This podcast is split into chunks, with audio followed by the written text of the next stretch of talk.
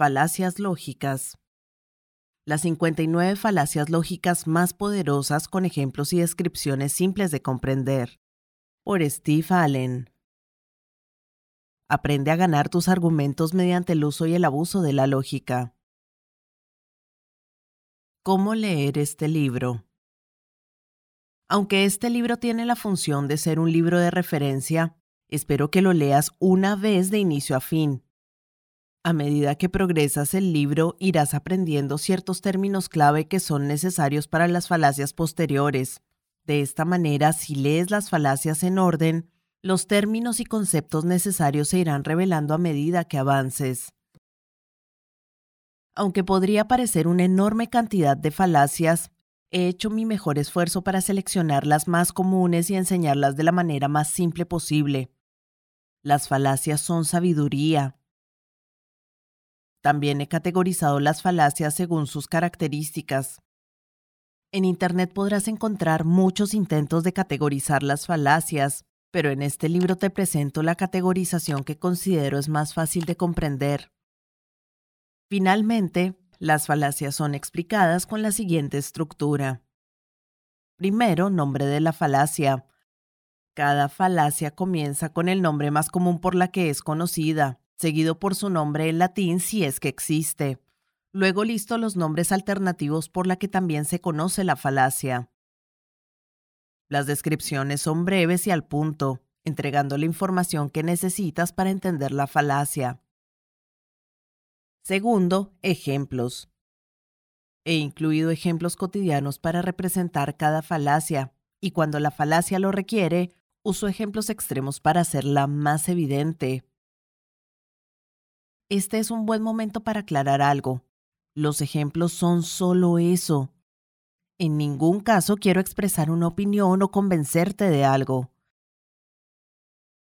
Al leer las falacias en este libro, ten presente que no existe ninguna organización oficial ni gobernante de falacias. Por lo tanto, probablemente verás otros nombres y definiciones ligeramente diferentes en otras fuentes. Los trucos intelectuales y trampas que los humanos usamos tan comúnmente o caemos presa se pueden describir desde diferentes puntos de vista y en una variedad de diferentes términos. En este libro nos ocupamos solamente de aquellos más comunes o más fáciles de reconocer. Falacias. Las falacias son tan numerosas que se comprenden mejor cuando se clasifican en categorías con características claramente identificables. Sin embargo, esta clasificación de falacias en términos de lógica es un tema controversial. No existe una taxonomía correcta para las falacias. Los expertos en lógica han propuesto listas de categorías que varían considerablemente entre una y otra en longitud y en nombre para las falacias. Cualquier clasificación de este tipo es arbitraria en algún grado. De todas maneras, mi objetivo es proporcionarte un esquema comprensivo con las falacias más comunes. Cambio de enfoque. Enfoque en la persona. Las falacias de esta sección tienen el objetivo de cambiar el tema enfocándose en la persona que hace el argumento en lugar de discutir las razones para creer o no en la conclusión. Ad hominem abusivo. Un ataque personal se comete cuando una persona sustituye las pruebas en contra de un argumento por comentarios abusivos para atacar a la otra persona. Esta línea de razonamiento es falaz porque el ataque se dirige a la persona que hace la reclamación y no a la reclamación en sí misma. Recuerda que el valor y la veracidad de una reclamación son independientes de la persona que hace la reclamación. Sin embargo, no todos los ad hominem son falaces. En algunos casos, las características de un individuo pueden incidir en la veracidad de sus afirmaciones, por ejemplo, si alguien ha demostrado ser un mentiroso patológico, entonces lo que diga puede ser considerado poco fiable. Pero en cualquier caso, este tipo de ataques son débiles, ya que incluso los mentirosos patológicos podrían decir la verdad en algún momento. En general, lo mejor es centrar la atención en el contenido y no en la persona que hizo la reclamación. es el contenido lo que determina la veracidad de la reclamación y no las características de la persona que hace la reclamación. Ejemplo, Cicerón fue un orador romano de orígenes humildes que se elevó hasta convertirse en un político preeminente, abogado y orador público de su época. Sin embargo, a pesar de su brillantez, la élite aristocrática gobernante a veces desacreditaba a Cicerón precisamente por su origen modesto. Encontramos un ejemplo de este desdén en la disputa de Cicerón con Quinto Nepote que, al discutir con Cicerón en el tribunal, preguntó en repetidas ocasiones a Cicerón, ¿quién es tu padre? Quinto Nepote no podía discutir contra el caso de Cicerón, así que lo atacó por sus orígenes humildes. Los ataques a la raza, clase o género del habitante son ejemplos especialmente atroces de los argumentos ad hominem. Un argumento ad hominem es simplemente irrelevante, no contribuye en nada al propio argumento original, solo dice algo sobre la persona, aunque dice más sobre la persona que abusa del ad hominem. En un mundo ideal no habría necesidad de una defensa. Si el oponente tiene que recurrir a ataques personales, debe quedar claro que no tiene nada que decir en contra del argumento en sí. Pero por desgracia no vivimos en un mundo ideal y los ataques ad hominem son muy eficaces. Como defensa a un ataque ad hominem, basta con indicar que la respuesta es irrelevante. También puedes replicar con un ad hominem, pero sabiendo que te estás rebajando al mismo nivel de tu oponente. En este caso, vale la pena señalar la respuesta de Cicerón a la pregunta de Quinto Nepote. Quinto Nepote. Cicerón, ¿quién es tu padre? Cicerón. Quinto, en tu caso, tu madre ha hecho bastante difícil que puedas responder esta misma pregunta. Ejemplo. Esta teoría sobre una potencial cura para el cáncer ha sido presentada por una doctora que es una conocida feminista lesbiana. No veo por qué debemos permitir que alguien como ella hable en la Conferencia Mundial sobre el Cáncer. Ejemplo. Dices que la Tierra gira alrededor del Sol, pero eres un borracho y un mujeriego. Ejemplo. Roberto nos quiere convencer de que el origen de la vida fue un accidente. Roberto no cree en Dios y ha pasado más tiempo en la cárcel que en la iglesia, por lo que la única información que consideraría escuchar de alguien como él es cómo no ser apuñalado en un baño lleno de delincuentes. Quizás sea cierto que Roberto no cree en Dios y que ha pasado más tiempo en la cárcel que en la iglesia, pero todo eso es irrelevante para su argumento sobre el origen de la vida. Ejemplo. Andrea Dworkin ha escrito varios libros hablando sobre el daño que causa la no pornografía a la mujer, pero Dworkin es fea y amarga, así que, ¿por qué deberíamos escucharla? La apariencia y carácter de Andrea Dworkin, que el argumentador ha caracterizado tan poco generosamente, no tienen nada que ver con la fuerza de su argumento, así que usarlos como evidencia es falaz. Claramente se trata de una falacia ad hominem. Cuando otras personas te ataquen personalmente, tómalo como un cumplido a la calidad de tu argumento. Esto es usualmente un signo de desesperación de tus oponentes. Ad hominem circunstancial. Un ad hominem circunstancial es una falacia en la que se intenta atacar una reclamación afirmando que la persona que hace la demanda lo está haciendo simplemente por interés propio. Esto es una falacia, porque los intereses de una persona no tienen que ver con la veracidad o falsedad de la afirmación que se hizo. Aunque es cierto que los intereses de la persona le proporcionarán motivos para apoyar ciertas solicitudes, es una falacia usar este hecho como prueba en contra del argumento. Ejemplo, Muchos padres en Gran Bretaña y Estados Unidos se niegan a vacunar a sus hijos contra enfermedades infecciosas mortales, temiendo que la vacunación dañe a los niños, causando autismo y enfermedades intestinales. Cuando se les mostró la abrumadora evidencia que muestra que las vacunas no tienen estos efectos adversos, por lo general apelaron al interés económico de las empresas farmacéuticas ignorando la evidencia. Esta táctica es común en los teóricos de la conspiración. Como con cualquier ad hominem, este tipo de argumento es simplemente irrelevante. No ataca al argumento en sí mismo, sino solo a su proponente. Ejemplo, tú no eres mujer, por lo que no puedes opinar sobre el aborto. Ad hominem tu quoque, también conocido como inconsistencia personal. Tu quoque significa tú también. Esta falacia es cometida cuando se indica que el argumento es falso porque la persona que hace el argumento no está actuando consistentemente con lo que declara. Ejemplo, imagina que tus padres te han explicado por qué no debes fumar y te han dado muy buenas razones. El daño a tu salud, el costo, y así sucesivamente. Tú respondes, no aceptaré tu argumento porque solías fumar cuando tenías mi edad. Tú también lo hiciste.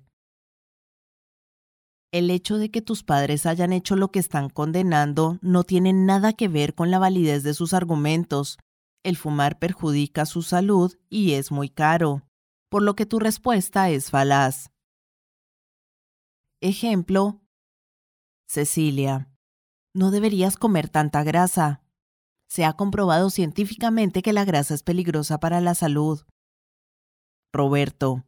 Tú comes hamburguesas y frituras todo el tiempo así que no debe ser cierto. Ejemplo.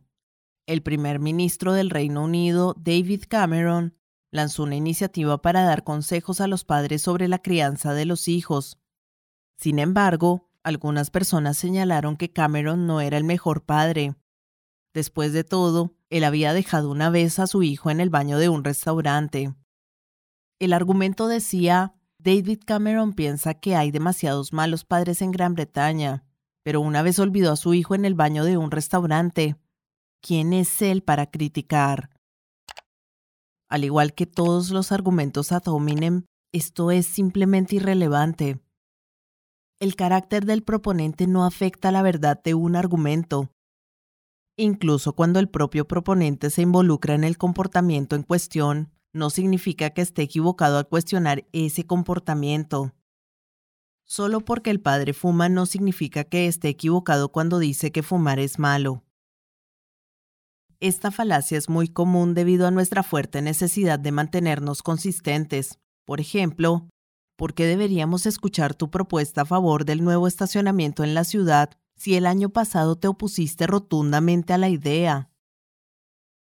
La falacia tu que es muy fácil de usar porque todos somos inconsistentes de vez en cuando y muy pocas personas tienen un pasado inocente. Puedes argumentar que cualquier persona que haya cambiado de opinión ha demostrado que se ha equivocado en el pasado, y en esta ocasión también puede estar equivocado. Si no puedes encontrar nada que desacredite a tu oponente, también puedes usar este hecho para intentar socavar sus argumentos, por ejemplo, si todos tenemos debilidades, ¿por qué esta persona no las tiene? Seguramente no está siendo totalmente sincera. Veamos el siguiente ejemplo en el que con un poco de sutileza se utiliza la falacia tu quoque para socavar una acusación al desacreditar al acusador. Y ahora volvamos a la acusación de la señora Cavallo, que dice que yo engañé deliberadamente a esta sociedad poniendo por delante los intereses de la empresa en cuestión. Les debo recordar que esta acusación proviene de la señora Cavallo, quien se mantuvo muy silenciosa cuando su yerno se benefició de nuestra decisión sobre el excedente de tierras en el pasado. Deben estar de acuerdo conmigo en que difícilmente una fuente así tiene derecho a hacer tales acusaciones. En este caso, la falacia tu que ocurre porque no se intenta tratar con el tema en discusión, sino que se introduce un nuevo tema en el que la otra persona está involucrada. Sin embargo, los antecedentes de la persona no tienen nada que ver con la veracidad o falsedad de sus argumentos y tampoco alteran sus evidencias. Ad hominem positivo. Un ad hominem estándar es una falacia en la que se rechaza una reclamación sobre la base de algunos hechos negativos irrelevantes sobre el autor o la persona que presenta la reclamación. Un ad hominem positivo se produce cuando una reclamación es aceptada sobre la base de un hecho irrelevante sobre el autor o la persona que presenta la reclamación o argumento. Por lo general, esta falacia consiste en dos pasos. En primer lugar, se dice algo positivo pero irrelevante sobre el carácter de la persona que hace la reclamación. En segundo lugar, esto se toma como evidencia de la reclamación en cuestión.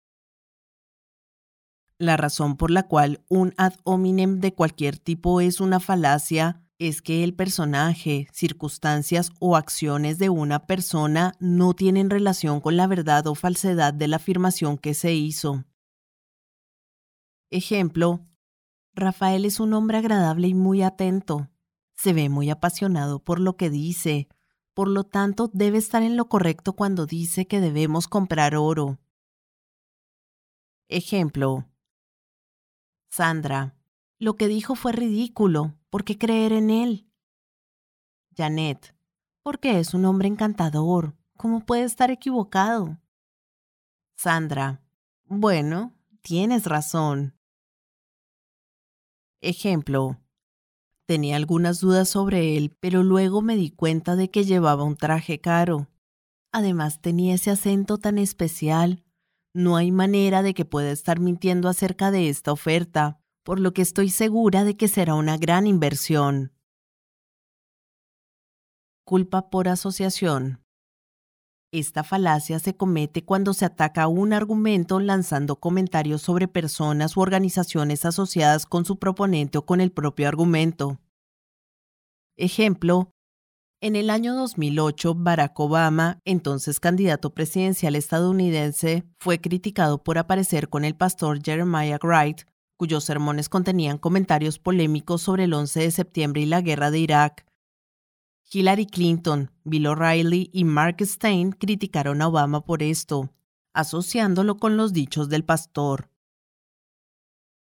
Una variación muy específica de esta falacia es argumentum ad Hitlerum, que tiene la siguiente forma general.